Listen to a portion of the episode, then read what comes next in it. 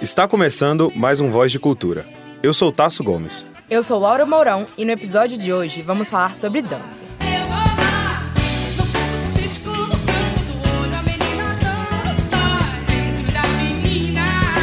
A dança é a arte pela qual o corpo se movimenta através do ritmo, expressando desde as mais simples até a mais complexa das sensações e sentimentos. É uma das mais antigas formas de expressão da humanidade e seu significado vai além da manifestação artística, podendo ser vista como um meio para adquirir conhecimentos, fontes de prazer, desenvolvimento da criatividade e importante forma de comunicação. Muito se é discutido se a dança pode ser ou não denominada como um esporte. Tem gente que afirma que arte é arte e esporte é esporte. Tem outros que dizem que a partir do momento que exercita uma parte do corpo, é esporte. Mas afinal, dança é ou não é um esporte? Alguns alunos do UNBH deram sua opinião se consideram ou não a dança uma modalidade esportiva. Eu é Gabriel, tenho 20 anos, sou estudante de Direito.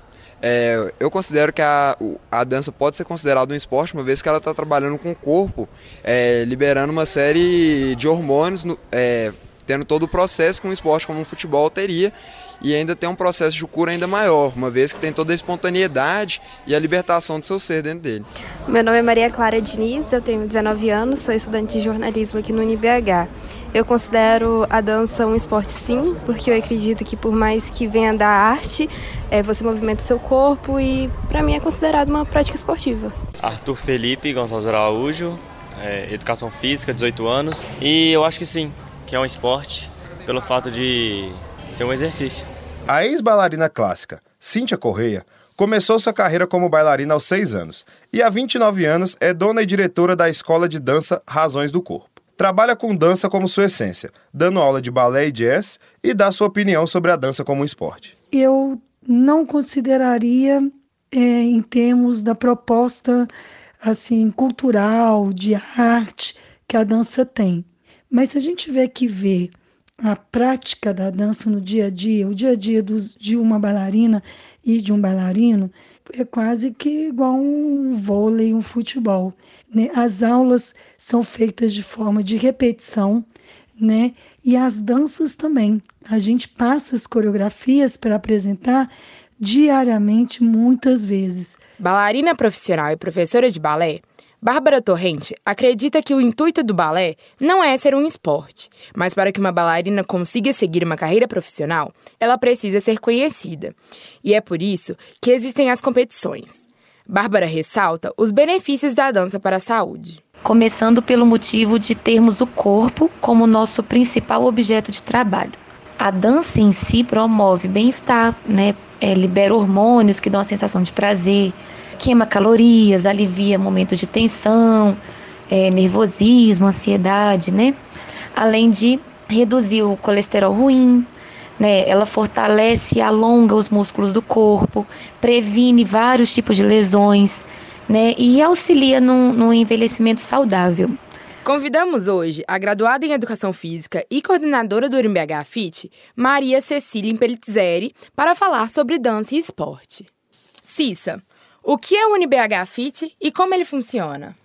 O UniBH Fit é um grupo de dança é, onde o objetivo do aluno, futuro professor, aprender a realmente dar uma aula de dança, aprender a coreografar e todos os aspectos que envolvem aí uma aula de dança. Fazer a coreografia, dançar a coreografia no canal e depois aplicar na aula. E a gente criou o UniBH Fit grupo para eventos, né?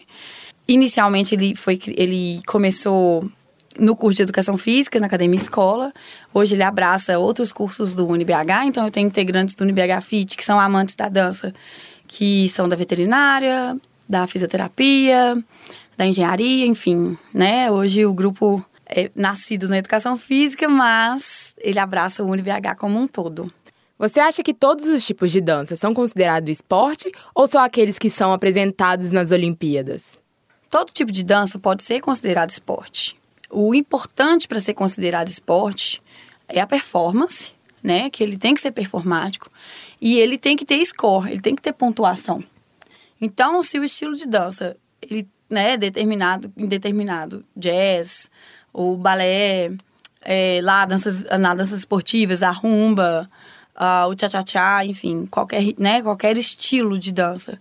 Se ele tem o score, ele pode ser considerado, sim, um esporte. O que um tipo de exercício tem que ter para ser considerado um esporte? O que é necessário entender é que o exercício físico, ele tem alguns padrões para ser considerado exercício físico. Por exemplo, para você, você considerar que você está realmente fazendo um exercício físico, você tem que ter uma prática de no mínimo duas vezes na semana, com um tempo de duração de no mínimo 30 minutos e uma intensidade que vai variar de 65 a 85% da sua frequência cardíaca. Muito obrigada, Cissa. Por nada. A dança está presente em todas as camadas da sociedade e sempre nos acompanha, desde a infância até nossa velhice. Com várias vertentes e várias opiniões, ainda não se sabe se pode ou não ser considerado um esporte. E você, o que acha? O Voz de Cultura fica por aqui. Obrigado por nos ouvir e até a próxima.